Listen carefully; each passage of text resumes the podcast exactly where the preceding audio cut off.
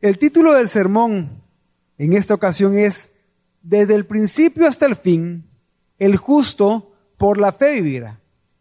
Hace 500 años, o casi 500 años, se escuchó el ruido de un martillo que estaba clavando unas tesis en una puerta en la catedral de Wittenberg.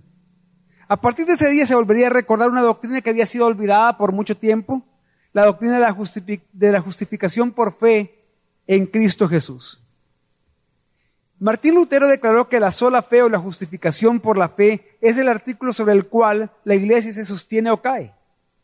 La justificación por la fe significa que somos justificados única y, exclusivamente por la justicia y mérito de Cristo. No por nuestras obras, porque nuestras obras no son suficientemente justas para salvarnos. Así la justificación es un concepto legal en donde Dios nos declara legalmente justos delante de Él. Porque lo que Él hace es imputar sobre nosotros la justicia perfecta de Cristo a nuestro favor. Pero antes que el martillo se escuchara en la catedral de Wittenberg, antes de que esta doctrina olvidada comenzara a ser predicada en el mundo de nuevo, antes de todo eso había sucedido algo, hace un poco más de 506 años. Y es que un día mientras Martín Lutero meditaba en las escrituras en su oficina en Wittenberg, él estaba estudiando el libro de Romanos, la carta a los Romanos. Y leyendo específicamente el versículo 17 del capítulo 1, él leía ahí, más el justo por la fe vivirá. Y meditando él en ese pasaje, en ese versículo, en esa frase, comenzó un cambio en su interior. Esa noche Lutero no pudo dejar de pensar en lo que había leído. El Espíritu Santo comenzó a obrar en él de una manera tal que no podía contenerse ante tal verdad. Porque en sus palabras, él dijo que él había pasado, él escribió que él había pasado de odiar al Dios justo que castiga a los pecadores, a entender por gracia la justificación por la fe. Por lo que después él escribió, sentí que había nacido de nuevo, por completo, y que había entrado al paraíso a través de puertas que estaban abiertas. El justo por la fe vivirá esa frase de Romanos que despertaría a Lutero de su muerte espiritual es lo que hizo entenderlo a él y, nos hace entender a nosotros hoy de que no hay poder humano que pueda salvar. Que no hay obra humana capaz de salvar, sino que la salvación se encuentra únicamente en Cristo Jesús y la podemos obtener únicamente por la fe en Él. Y a partir de ese momento que se recupera esa doctrina, es que comienza un cambio en la vida de Él y un cambio que sería evidente en el mundo hasta ahora. Fue por esa razón que en un periodo de la historia donde la salvación por obras tenían a las personas en tinieblas, Dios trajo luz nuevamente a través del entendimiento de esa doctrina que había sido olvidada. Y es por eso que mi, objetivo, mi intención hoy con este sermón es que tú puedas ser persuadido de lo siguiente. Desde su conversión hasta su glorificación, el justo por la fe vivirá. Desde tu conversión hasta que sea glorificado, tú debes vivir como justo delante de Dios y el justo vive por la fe. Y esto es así porque la fe es tan necesaria para nuestra justificación delante de Dios, como lo es para que crezcamos en esa justicia, para nuestra madurez como cristianos, pero también es necesaria para que podamos perseverar en esa vida justa delante de Dios, para poder perseverar en la vida cristiana. Es por eso que para poder convencerlos de esta gran verdad, de que desde la conversión hasta la glorificación el justo vive por fe, quiero que hagamos un viaje a través de la Biblia, visitando cada uno de los pasajes bíblicos en donde se menciona esta frase, el justo por la fe vivirá. Y este viaje lo comenzaremos en el Antiguo Testamento, específicamente en el libro de Habacuc que leímos hace algún momento, en Habacuc 2.4, en donde veremos la primera vez que esta frase se menciona en la Biblia. Luego de eso, iremos al Nuevo Testamento, a Romanos 1.17, en donde veremos que el justo ha sido salvo por la fe. Después de eso vamos a Gálatas 3.11, en donde vemos que el justo es madurado y puede crecer espiritualmente y puede ser perfeccionado únicamente por la fe. Y por último, nos vamos a detener en Hebreos 10, 35 38, en donde vamos a aprender que el justo persevera por la fe hasta heredar la promesa. Entonces comencemos este viaje en Habacuc 2.4, que es la primera vez que encontramos esta frase. Dice Habacuc 2.4, así es el orgulloso, en él su alma no es recta, mas el justo por la fe vivirá. Y Habacuc vivió durante las últimas décadas del reino del sur, de Judá. Y eso eran tiempos bastante oscuros de la historia de los judíos, porque había aumentado la impiedad, había aumentado la injusticia, había aumentado la corrupción y la violencia. La ley de Dios estaba siendo ignorada intencionalmente. Entonces, Habacuc como profeta se queja delante de Dios dos veces. Primero, Habacuc se comienza a quejar por tanta violencia, por tanta maldad, por tanta opresión, por tantos pleitos, por tanta corrupción. Y le dice a Dios, ¿por qué no me escuchas? ¿Por qué no haces nada? Y Dios responde algo que Habacuc no esperaba para nada. Dios le anuncia que iba a traer juicio a Judá por causa de toda esa idolatría, por causa de la impiedad, por causa de la injusticia, de la corrupción, de la violencia y la desobediencia a la ley de Dios. Pero lo que no se esperaba Habacuc, además del juicio, es que ese juicio sería a través de la gran y poderosa nación, del gran reino de Babilonia. Y esto hace que Habacuc se queje aún más en contra de Dios. Y Habacuc, en su queja, con asombro le responde a Dios y le pregunta, ¿cómo es posible que tú traigas juicio por medio de un pueblo que es peor que Israel? Ellos son más impíos, son más violentos, son más injustos, son más idólatras, son más corruptos y son paganos. No son tu pueblo. Ellos hacen del poder su Dios y devoran las naciones tratándolos como animales. Habacuc no entendía y él se preguntaba cómo un Dios santo que no puede tolerar el mal podría usar una nación tan malvada para cumplir su propósito en castigar a su propio pueblo, a los judíos. La respuesta que Habacuc recibe de Dios es que se prepare, porque Dios le va a dar una visión y él tiene que pronto que poner esa visión en tablas para que todos aquellos vean esa visión, puedan leer esa visión, enfrentarse a esa visión y leyéndola tengan que decidir algo.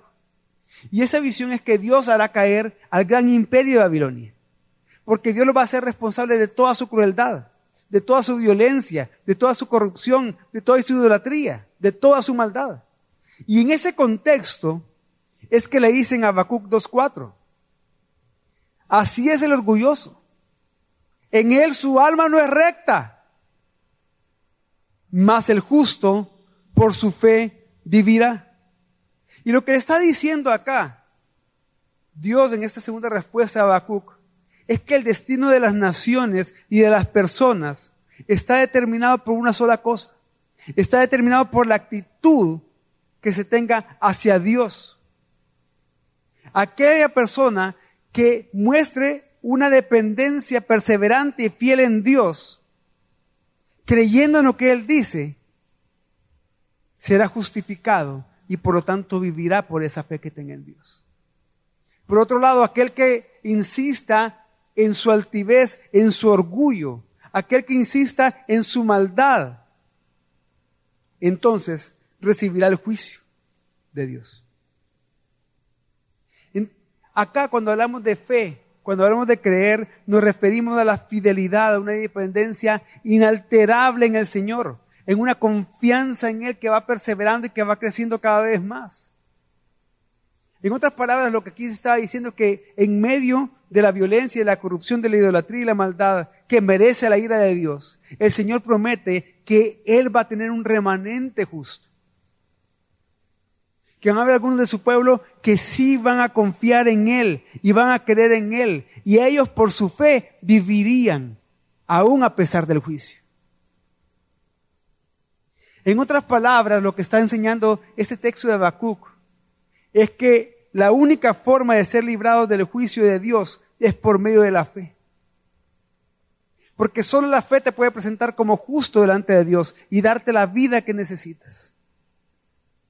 Y en toda la historia nosotros vemos de que las personas han tratado de una u otra forma huir del juicio de Dios. Lo han hecho de diferentes maneras. Pero se han tenido que enfrentar a la gran realidad tarde o temprano de que nada que no sea solo la fe en Dios te puede librar del juicio de Dios. Nada. Y esto ha sido así desde el principio. Puede ser que aquí haya personas que están acá y todavía no han sido declarados justos delante de Dios, porque todavía no han creído en Él. Puede ser que ya tengan varias semanas acompañándonos, o solo pocas semanas acompañándonos.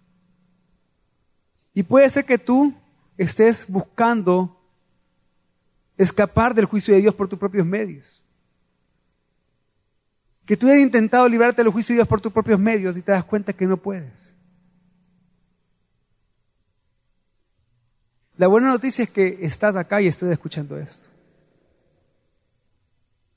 Porque todo esto que está escrito en Habacuc, y especialmente el versículo 4 del capítulo 2, está apuntando a algo más, está apuntando a alguien más, al cumplimiento que comenzaría en el Nuevo Testamento. Esto está apuntando al hecho de la encarnación, la muerte de Cristo en la cruz y su resurrección en su primera venida, pero también está apuntando al hecho de la segunda venida donde Cristo mismo va a ejecutar el juicio final sobre aquellos que no se arrepienten. Por eso es muy interesante que esta misma frase, pero el justo por su fe vivirá, se vuelve a mencionar tres veces más en la Escritura, pero en el Nuevo Testamento.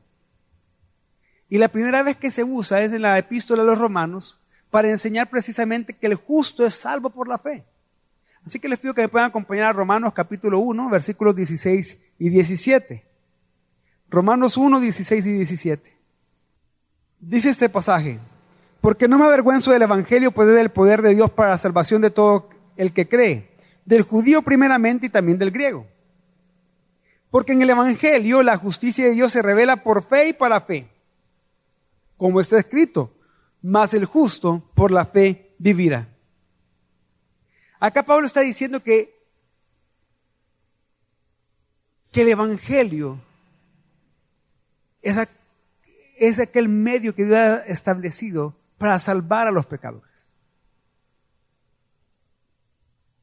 Y que en el Evangelio se está revelando la justicia de Dios. Y es por eso que él no se avergüenza, porque sabe que es poder de Dios para salvación. Pero ¿cómo se revela la justicia de Dios en el Evangelio? Se revela por fe y para fe. ¿Qué quiere decir esto? Que la justicia de Dios se obtiene por medio de la fe y su propósito es vivir obedeciendo la fe. Porque él mismo, estable, él mismo escribió en la introducción a esta carta de que él está escribiendo y que el Evangelio es para que todas las naciones vengan a la obediencia de la fe en Dios.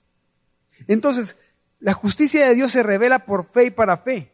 Es decir, solo puede ser justificado por Dios, por fe, y el propósito de esa justificación es que tú vivas cada día obedeciendo a esa fe en la que has creído. Por eso el justo por la fe vivirá. Y a partir de acá, a partir de este pasaje, Pablo comienza a hacer algo impresionante en esta primera parte de toda la carta a Romanos.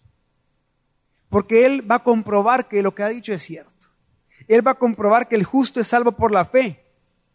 Y lo va a hacer diciendo que la justicia de Dios se está revelando. La justicia de Dios se está dando a conocer, la justicia de Dios está saliendo a la luz. Pero ¿cómo se está revelando la justicia de Dios? Y Pablo comienza a explicar que se hace de dos, de dos formas, de dos maneras. En primer lugar, la justicia de Dios se revela, se manifiesta al mundo, mostrando que Dios es justo porque Él castiga el pecado se revela por la ira de Dios en contra del pecado. Por eso inmediatamente después del versículo 17 que dice, mas del justo por la fe vivirá, el versículo 18 del capítulo 1 de Romanos dice, porque la ira de Dios se revela, la ira de Dios está siendo manifestada desde el cielo contra toda impiedad e injusticia de los hombres que con injusticia restringen la verdad. La ira de Dios que revela la justicia de Dios se está manifestando en contra de aquel que es altivo y que, en su, que dentro de él su alma no es recta. En contra de aquel que conociendo a Dios ha despreciado a Dios. En contra de aquel que ha cambiado la verdad de Dios por mentira. En contra de aquel que ha dejado de adorar a Dios y lo ha sustituido por ídolos. Que está adorando a la criatura antes del Creador. Y luego dice en el siguiente capítulo, en Romanos 2.9, habrá tribulación y angustia para toda alma humana que hace lo malo. Del judío primeramente y también del griego. Lo que está diciendo acá, no importa si eres judío o si eres gentil, y con eso está abarcando a todo el mundo. Si tú haces lo malo, tu consecuencia va a ser tribulación y angustia. Y hermanos, ¿quiénes hacen lo malo? ¿Quiénes son los que hacen lo malo? Todos. No tengamos miedo de decir eso. Todos hacemos lo malo. ¿Por qué? Porque todos nacimos siendo pecadores. Todos nacemos siendo pecadores. Esa es nuestra naturaleza al nacer. Desde el bebé más hermoso que usted pueda ver, él tiene una naturaleza pecaminosa. Y nace siendo pecador. Y no hay nada que puedas hacer por ti mismo para cambiar esa situación, para cambiar ese estado. Nada. No importa qué tan religioso seas o qué tan moralmente bueno seas, no puedes cambiarlo. Por eso dice después del siguiente capítulo de Romanos, Romanos 3, 19 al 20, ahora bien, sabemos que cuanto dice la ley lo dice a los que están bajo la ley, para que toda boca se calle y todo el mundo sea hecho responsable ante Dios. ¿Por qué escribe esto Pablo? Porque antes, en el capítulo 3, ha comenzado a decir, citando distintas partes de la escritura, no hay nadie bueno, no hay nadie que busque a Dios, no hay nadie que entienda, no hay justo, ni siquiera uno. Y por eso dice acá, en el versículo 20, toda boca tiene que callarse delante de Dios y tiene que hacerse responsable delante del Dios justo y santo. Y el versículo, perdón, el versículo 19 dice eso, y el versículo 20 dice, porque por las obras de la ley ningún ser humano será justificado delante de él. Tú puedes intentar obedecer cada uno de los mandamientos de Dios por tus propios medios y no vas a ser justificado. Lo que hace la ley es decirte, eres pecador, pues por medio de la ley viene el conocimiento del pecado. Y así debemos de entender entonces que nadie es salvo por practicar una religión. No eres salvo por venir todos los domingos a congregarte. Puede ser que tú a principio de año dijiste, voy a hacer el esfuerzo de congregarme todos los domingos. Ese va a ser mi propósito de año nuevo. Y desde el primer domingo de enero hasta el momento no has fallado. Pero eso no te hace salvo, solo por estar viniendo todos los domingos. No eres salvo por estar sirviendo en un ministerio. Ni porque tus papás y tus abuelos fueron cristianos antes que tú. No eres salvo porque desde niño, desde niña conoces desde chiquitito la palabra de Dios. No eres salvo por ninguna obra que tú puedas hacer. ¿Qué quiere decir? Que ningún esfuerzo tuyo será suficiente nunca. No importa las capacidades que tengan, no será suficiente. Ningún conocimiento que tú adquieras va a bastar para hacerte salvo. No importa que tengas tu pared tapizada de distintos títulos, incluyendo títulos de teología, eso por sí mismo no te puede hacer salvo. Nada que tengas te ayudará. Puedes tener todos los bienes del mundo y no te va a ayudar a ser salvo. Nada de eso te salvará. Quizás han intentado huir del juicio de Dios con todas estas cosas, pensando que todas estas cosas van a valer algo cuando seas juzgado. Pero nada de lo que hagas, de lo que tengas, de lo que sepas, te servirá a la hora de enfrentar la ira de Dios. Pero además de esa forma, la justicia de Dios se revela como un regalo únicamente que se puede recibir por medio de la fe en Jesucristo. Es decir, que la justicia de Dios se revela también en su gracia por medio de Cristo. Por eso inmediatamente después de decir el versículo 20, donde dice que por las obras de la ley ningún ser humano será justificado delante de él, pues por medio de la ley viene el conocimiento del pecado. El versículo 21 de Romanos 3 nos comienza a dar un respiro. Porque dice, pero ahora, aparte de la ley, la justicia de Dios ha sido manifestada, confirmada por la ley y los profetas. Ahora, aparte de todos esos mandamientos que nos hacen conocer el pecado, ahora sí se ha manifestado la justicia de Dios. Como Moisés y todos los profetas anunciaron y apuntaron y anticiparon en su momento. Esta justicia de Dios por medio de la fe en Jesucristo es para todos los que creen. Porque no hay distinción, por cuanto todos pecaron y no alcanzan la gloria de Dios. Nuevamente vuelve a decir, es que miren, aquí no hay distinción. No hay distinción de grupo étnico, no hay distinción de edad, no hay distinción de sexo, de grupo económico, de grupo social, no hay distinción. Todos pecaron y están destituidos de la gloria de Dios. Pero dice el versículo 24, que así como todos pecamos, todos son justificados gratuitamente por su gracia, por medio de la redención que es en Cristo Jesús. Pero ¿qué ha logrado esto? ¿Qué es lo que ha logrado que seamos justificados gratuitamente por su gracia, por medio de la redención que es en Cristo Jesús? La fe. Que hemos recibido este regalo por fe. Eso quiere decir que el Evangelio del Dios Todopoderoso es poderoso para salvar a todo, a todo el que cree porque revela la justicia de Dios. Pero ¿cuál es esa justicia de Dios que se revela en el Evangelio? No es una justicia por obras que nosotros hagamos. Creo que eso ha quedado suficientemente claro. Porque no hay obra buena ni suficientemente justa que pueda justificarnos como pecadores frente a un Dios santo y justo. La justicia de Dios que se revela en el Evangelio por fe y para fe es la justicia de Cristo. El mérito, la obediencia y la muerte de Jesús es la base para que Dios Padre declare justo a los pecadores que tienen una fe verdadera en Cristo Jesús y en su obra. Eso significa que el justo por la fe vivirá. Que creyendo en Cristo, en, quién es Él y lo que Él ha hecho, los pecadores, creyendo en esa obra, vivan. Y es que lo que ha sucedido acá es una doble imputación de la que habla 2 Corintios 5:21, que dice que al que no conoció pecado por nosotros le hizo pecado. Quiere decir que todos nuestros pecados fueron puestos sobre aquel que nunca pecó. La culpa de nuestros pecados fue asumida por aquel que nunca pecó, por aquel que es completamente santo y justo. Sobre él recayó no solo nuestros pecados, sino que el castigo por los pecados. ¿Para qué? Para que la justicia de Él fuera acreditada a nosotros. Para que fuésemos hechos justicia de Dios en Él.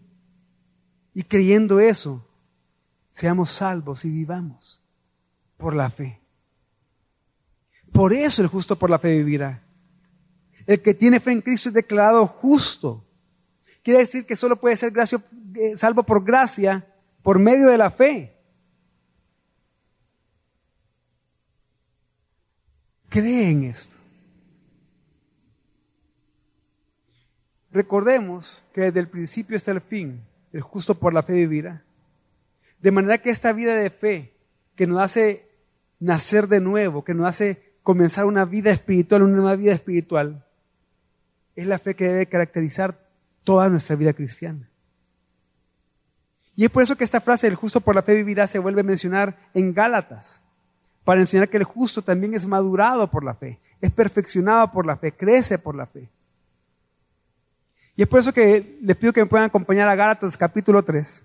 Y mientras están buscando Gálatas capítulo 3, eh, es importante saber que Pablo escribió la carta a los Gálatas porque muchos en esa iglesia, en la ciudad de Galacia, se estaban desviando del evangelio verdadero, un evangelio falso. Entonces Pablo le hace ver la insensatez, la necedad, la tontería que ellos estaban haciendo.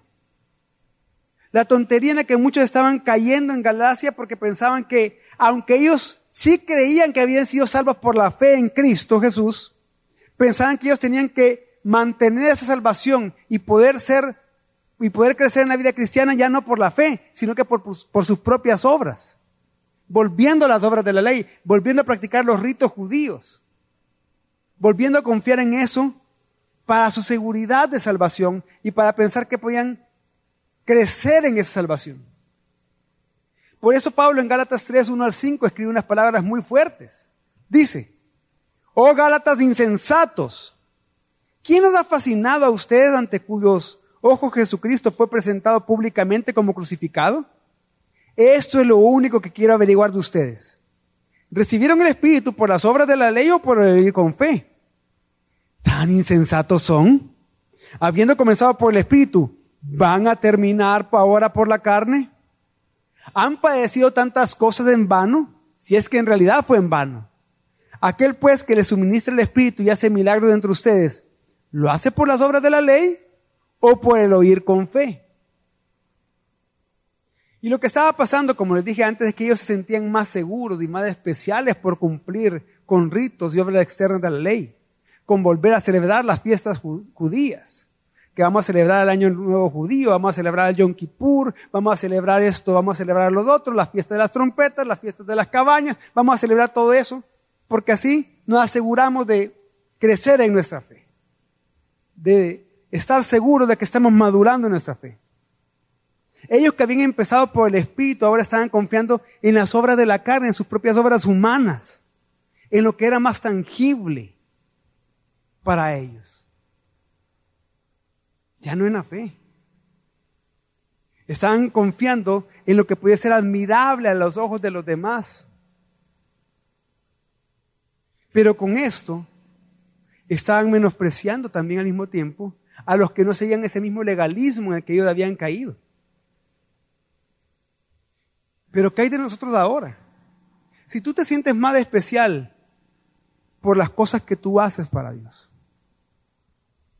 si tú te sientes más especial por todo el tiempo que tienes de ser cristiano, por todo lo que sirves, por todo lo que sabes, por todo lo que estudias, por todos los libros que tienes, o te sientes más especial por las cosas en las que te restringes porque no haces esto o lo otro, tu identidad no está puesta en Cristo. Tu identidad está puesta en tus propias obras y en el legalismo en el que estás creyendo. Estás creyendo un evangelio falso. Estás actuando como el hermano mayor de la parábola del hijo pródigo. No estás disfrutando la gracia que el Padre está derrochando para ti. Si piensas que tú eres superior al otro por aquello en lo que te restringes, porque yo no escucho música que no sea cristiana. Yo no tomo, yo no fumo, yo no bailo, ni chicle masco. No veo esas películas que todos los demás ven, no veo esas series que todos los demás ven. Es porque tu identidad está puesta en las obras y no en Cristo. Tu motivación está puesto en tu sobresalir y no que en Cristo sea exaltado por la gracia que ha mostrado en tu vida. Es porque has olvidado la obra de Cristo de justificación a favor tuyo. Y ojo que esto no significa una licencia para pecar. Significa que no puedes poner tu identidad y tu seguridad en lo que tú haces, sino en lo que alguien más ha hecho por ti, en lo que Cristo ha hecho por ti. Y algunos de los judíos que estaban allí en Galacia pensaban que ellos tenían que aferrarse a la ley, pero no solo ellos, sino que también los gentiles tenían que hacerlo. Porque decían, así no pecamos tanto, así restringimos el pecado. Y lo que ellos querían hacer es obras externas, pero a ellos no les importaba el corazón en lo más mínimo. Entonces lo que Pablo está presentándole a ellos es que ponerse bajo la ley de nuevo es pecar más que nunca. Que si ellos vuelven a eso, están pecando más que nunca, están pecando más que antes. ¿Pero por qué? Porque con ellos están tratando de construir por ellos mismos un nuevo camino a Dios y eso es pecado, el legalismo es pecado. ¿Por qué el legalismo es tan pecaminoso? Porque el legalismo te está diciendo no necesitas de Cristo para ir a Dios, ni de lo que Cristo hizo para ir a Dios, necesitas de tu fuerza de voluntad, de tu determinación y de cumplir esas obras para mantenerte salvo. Ya no es la fe, es, son tus obras y eso es muy pecaminoso. Un, un comentarista lo explica de la siguiente manera. que volver a las obras de la ley, vivir en legalismo y poner la identidad en eso es como que nosotros de repente estuviéramos frente a la cruz y veamos a Cristo colgado en la cruz, llevando el castigo que merecíamos, llevando la ira de Dios por nosotros y como aprendíamos la semana pasada, siendo abandonado por el Padre, no solo el sufrimiento físico, sino que la muerte espiritual que experimentó por nosotros y decirle, todo eso está muy bien Jesús, pero mm, no alcanza. No creo que sea suficiente. Yo tengo que hacer algo también. Eso no va a ser suficientemente bueno delante de Dios hasta que todos se circunciden. Hasta que todos vuelvan a celebrar la Pascua judía. El día de la expiación. La fiesta de las trompetas. No va a ser suficiente hasta el momento. Todos tienen que dejar de comer cerdo y comer comida kosher. ¡Qué insulto para el Hijo de Dios! ¡Qué insulto! Pues eso mismo hacen los que algunos dicen, ah, bueno, todo esto está bien, pero no es suficiente. Esa obra en la cruz no va a ser suficientemente buena delante de Dios hasta que todos dejen de escuchar esa música del mundo, dejen sus pasatiempos, dejen sus hobbies, dejen de ver esas películas, dejen de bailar, dejen de tomar vino, de tomar cerveza, este, que las mujeres no se maquillan, que todas las mujeres usen pantalón, no va a ser suficiente hasta que hagan todas esas cosas. Es un insulto para el Hijo de Dios pensar así. Es un insulto. Y esa es la gran tragedia y el gran pecado del legalismo. Que los legalistas piensan que van a ser más justos delante de Dios y terminan siendo menos justos con Dios. Por eso Pablo les dice más adelante en Gálatas 3:11, y que nadie justificado ante Dios por la ley es evidente, porque el justo vivirá por la fe. Esto quiere decir que la ley, así como no puede justificar a nadie, que solo Cristo puede hacerlo, la ley no te puede hacer crecer como cristiano. No te puede madurar como cristiano, no te puede perfeccionar como cristiano. Todo lo que necesitas para madurar y perfeccionarte como cristiano ya lo has recibido por fe en el sacrificio de Cristo a favor tuyo. Ha comenzado por la obra justificadora de Cristo a favor tuyo, en la cual tú tienes que ir creciendo. No es que esa obra va a ir creciendo, esa obra es perfecta. Tú tienes que ir creciendo en el entendimiento de esa obra de Cristo a favor de ti. Por eso nosotros ya no vivimos para la ley, Vivimos para una norma mucho más alta. Vivimos para Cristo. Para glorificarlo a Él. Vivimos por medio de la fe. Por eso, hermano, del justificado por la fe en Cristo es libre de ritos y obras para con eso pretender que se va a agradar a Dios o que Dios te va a aceptar más a ti. Dios no te va a agradar ni te va a aceptar más a ti de lo que ya te ha aceptado en Cristo. Pensar que te va a aceptar más por las cosas que hagas es volver al legalismo. Y eso es pecado. Por eso pregúntate, ¿estás mezclando el legalismo con la gracia? O sea, porque la ley te está diciendo, tienes que hacer esto para agradar a Dios, tienes que hacer esto para que Dios te acepte. Pero la gracia te está diciendo, no, ya no tienes que hacer nada. Dios ha terminado la obra en Cristo Jesús, ha consumado todo. Tú ya seas justo en Cristo por la fe. Si tú ya te arrepentiste de los pecados, ya confesaste en Cristo, no tienes que hacer nada para agradar a Dios, sino seguir creyendo en Él. Y eso te, ha sido dado por medio del Espíritu Santo. Ya estás unido a Cristo y nada te va a separar de Él. Por eso no pienses que mantener la salvación depende de lo que tú hagas. Tu salvación depende de lo que Cristo ya hizo en la cruz. Y tú has recibido eso por la fe en Él. La salvación no es por medio de la fe más o alguna otra cosa. La fe más mis obras, no. Es por medio de la fe en Cristo y nada más. Por eso es que las obras que nosotros hacemos no son para obtener gracia de Dios, sino que porque hemos obtenido la gracia de Dios por medio de la fe, es que nosotros obramos, capacitados por el Espíritu Santo para glorificar a Dios en las cosas que hacemos. Por eso, hermanos, desde su conversión hasta su glorificación, el justo por la fe vivirá. Y eso implica que toda la vida cristiana se vive en confianza y dependencia de Dios. Y con eso en mente, veamos cómo esta frase se repite una última vez en la Biblia. En la carta a los hebreos. Y, se hace para enseñar que el justo persevera por la fe hasta heredar la promesa. Y mientras ustedes están buscando Hebreos capítulo 10, es importante que tengamos en mente que debemos de vivir por fe. Y debemos de vivir por fe incluso en la época en las que parece que la vida es más dura. Incluso en la época que parece que la vida cuesta mucho más en muchos sentidos. Ser cristiano cuesta mucho en esta época. No solo económica y laboralmente, la vida está costando. Y el que quiera, ser, el que quiera ser cristiano y mantener su fidelidad, se está esforzando. Quizás no los domingos, porque los domingos nos sentimos a gusto en medio de nuestros hermanos, animados con la palabra de Dios. Muchos dicen, quisiera que todos los días fueran domingos para sentirme así de tranquilo todos los días. Pero ya cuando vuelves a tu día a día, te enfrentas con tantas modas, tantas filosofías, tantas corrientes que continuamente están menospreciando el cristianismo de una u otra forma, que para muchos es fácil considerar y verse tentados a negar su fe. Por ejemplo, para los jóvenes que están acá, la presión a hacer lo que todos hacen, a no vivir en integridad sexual, a no vivir en pureza sexual. Porque todos los hacen, lo tienen que hacer, los tienes que hacer, porque si no, va a ser excluido. Entonces ahí es donde comienza a considerar, bueno,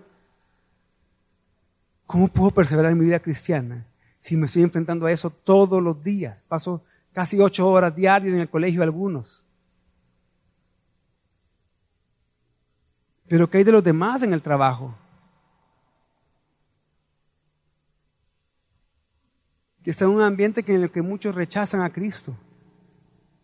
Pero muchos se están llevando a actuar de una manera a veces ilegal para conseguir cosas. O que tú sabes que va en contra de los principios éticos de la palabra de Dios. O cuando vas a reuniones familiares o a reuniones con amigos, en donde te comienzan a criticar cómo vives y las cosas que haces, cómo crías a tus hijos. y se vuelve pesado para ti. Pero ¿qué hay de cuando todo sale mal? Mal en el trabajo, mal en la familia, mal en la economía, todo mal. ¿Qué pasa con aquella mamá que está sola con sus hijos? Y que hay un momento donde no puede más, que después de dormir a los niños, llora sola en su cuarto por la impotencia que siente, porque siente que ya no puede más. ¿Cómo mantenerse siendo cristiano así? ¿Cómo mantenerse siendo cristiano cuando estás acostado en una cama con una enfermedad fuerte? ¿Cómo hacer con eso? Y de repente ve a aquellos que no creen en Jesús, aquellos que se burlan de Jesús, que se burlan de ti, que hablan mal de ti, que incluso te han llegado a decir el mal, que están viviendo mejor que ti, que tú. Entonces parece que lo más lógico en un escenario así es retroceder de tu fe. Pero algo más fuerte estaba pasando en el contexto en la que se da la cuarta repetición de la frase el justo por la fe vivirá en, la carta a los hebreos. Ellos estaban enfrentando una gran presión por el sufrimiento, por la persecución, luchando con la tentación de apartarse de la fe porque ellos veían como muchos en sus congregaciones habían dejado a Cristo y habían vuelto a su antigua forma de vivir, ya sea el paganismo, ya sea el judaísmo. Y en ese contexto se hace un llamado a perseverar. Por eso es que leemos en Hechos, en, digo, en Hebreos 10, 35, 38, por tanto, no desechen su confianza, la cual tiene una gran recompensa. Porque ustedes tienen necesidad de paciencia para que cuando hayan hecho la voluntad de Dios obtengan la promesa. Porque dentro de muy poco tiempo el que ha de venir vendrá y no tardará. Mas mi justo vivirá por la fe. Y si retrocede, mi alma no se complacerá en él. Lo que se le está diciendo es, su confianza en Dios, su fe en Dios, tiene recompensa. No estén viendo únicamente lo que está frente a sus ojos. No estén viendo las cosas de una perspectiva únicamente temporal. La recompensa más grande que lo que estás pasando. No deseches tu confianza. Sé paciente y sigue haciendo la voluntad de Dios, no con pesimismo, no con resignación, sino con convicción y con fe, sabiendo que hay una promesa que se cumplirá para ti, una recompensa que vas a obtener. Y es por eso que en los versículos 37 y 38 se cita a Habacuc para aquellos que eran cristianos. Le está hablando a aquellos que eran justificados por la fe en Cristo. Que esa misma, le está diciendo esa misma fe en la que te asombraste y por la cual tú naciste de nuevo y pasaste de muerte a vida espiritual. Esa misma fe la que tiene que sostener tu vida hasta el final. La que te va a dar paciencia. ¿Por qué? Porque el que ha de venir vendrá y no tardará. Porque Él prometió regresar y lo va a hacer. Él prometió que estaríamos, que estaría contigo todos los días y está contigo todos los días. Porque en aquel que tú has creído sin haber visto, aquel que te ha salvado, que te ha declarado justo, aquel que ha transformado y cambiado tu vida, aquel que habita en ti, volverá y llegará el día en que lo verás con tus propios ojos y te gozarás. Ya no habrá más lágrimas, ya no haber más, más lágrimas de dolor, de sufrimiento, de tristeza. Si acaso hay alguna lágrima, va a ser de gozo y de alegría. Porque la promesa se está cumpliendo delante de tus ojos. Porque esa promesa es herencia, esa bendición y premio es Jesucristo. Y Él volverá. Por eso Él les dice, hermanos, esperen, le dice. Mantengan su fe, el justo por la fe vivirá. Vivan por fe, porque el que ha de venir vendrá y no tardará. ¿Cuánto tiempo más va a durar tu enfermedad? 40 años. Pero la recompensa que va a ser plena y completamente consumada cuando Él vuelva, ¿cuánto durará? Eternamente. Cuando Él transforme tu cuerpo, cuando Él te resucite en tu cuerpo, cuando ya no haya posibilidad de que peques más, ¿cuánto gozo habrá? ¿Cuánto durará eso? Y es lo que le está diciendo el autor de Hebreos, el justo por la fe vivirá. Vivamos así, perseveremos en esto. No retrocedas. Porque esa fe que fue tan necesaria para declararte justo delante de Dios, para que fuera justificado delante de Dios, es la misma fe que es necesaria para que tú crezcas en madurez, aparte de las obras de la ley. Y crezcas en la justicia de Dios, pero también es necesaria para tu perseverancia en tu vida cristiana. De manera que desde el principio hasta el fin, desde nuestro nuevo nacimiento hasta que Cristo vuelva por segunda vez, desde tu conversión hasta tu glorificación, Vive por fe. Pero puede ser que haya alguien que diga, pero ¿cómo puedo estar seguro de esto, pastor? O sea, sí, yo lo entiendo, pero ¿cómo puedo estar plenamente convencido, seguro de esto, si yo peco todos los días? Si muchas veces ni ganas me dan de orar o de leer la Biblia. Miren, a veces vengo al culto, termino el sermón y no me acuerdo de nada. ¿Cómo puedo estar seguro de esto? Si me peleo con mi esposa, le grito a mis hijos. Los jóvenes pueden decir, me peleo con mis hermanos. Si desobedezco, si respondo mal a mis papás, si volví a caer en este pecado del que quiero salir. ¿Cómo puedo estar seguro de esta justificación? ¿Cómo estar seguro de que sí voy a madurar en Cristo? ¿Que sí voy a crecer en Cristo? ¿Cómo puedo estar seguro que sí voy a perseverar hasta obtener la promesa? ¿Cómo? Martín Lutero, luego de recibir la gran convicción que vino a través de la meditación de Romanos 1.17, del justo por la fe vivirá, él escribió lo siguiente, que ustedes lo pueden leer en pantalla. Los sentimientos vienen y van. Los sentimientos son engañosos. Mi seguridad de la palabra de Dios nada más vale la pena creer. Aunque todo mi corazón se sienta condenado queriendo alguna muestra dulce, Existe algo más grande que mi corazón, cuya palabra no puede ser quebrantada. Confiaré en la inmutable palabra de Dios hasta que el alma y cuerpo sean separados, porque aunque todas las cosas pasen, su palabra permanecerá para siempre. Y lo que está diciendo acá es, tú puedes sentir eso, pero tus sentimientos no están basados en la verdad. La verdad de la palabra dice que si tú has creído en Jesucristo, en quien es Él y en su obra y te ha arrepentido tus pecados, tú ya eres justo por la fe en Él.